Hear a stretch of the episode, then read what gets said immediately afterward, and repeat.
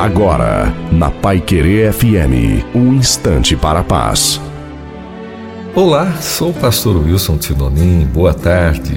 A Bíblia diz: Tu conservarás em paz aquele cuja mente está firme em ti, porque ele confia em ti, confia no Senhor perpetuamente, porque Deus é a nossa rocha eterna. Livro de Isaías, capítulo 26, versos 3 e 4. Ser conservado em paz significa não se desgastar interiormente diante dos problemas e encontrar um meio divino de se conservar a paz é algo valioso.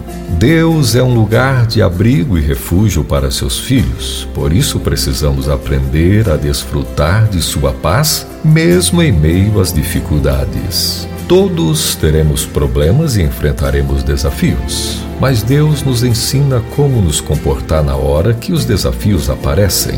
Basta não temer, pois quando vencemos o medo e permanecemos numa condição interior de paz, a presença e o poder de Deus se manifestarão. Essas são as palavras de Jesus que encontramos no livro de João, capítulo 16, verso 33. Tenho-vos dito isso para que em mim tenhais paz. No mundo tereis aflições, mas de bom ânimo. Eu venci o mundo. Ei, vamos procurar fazer cada dia mais do jeito que Jesus mandou. Com certeza vai funcionar. Amém.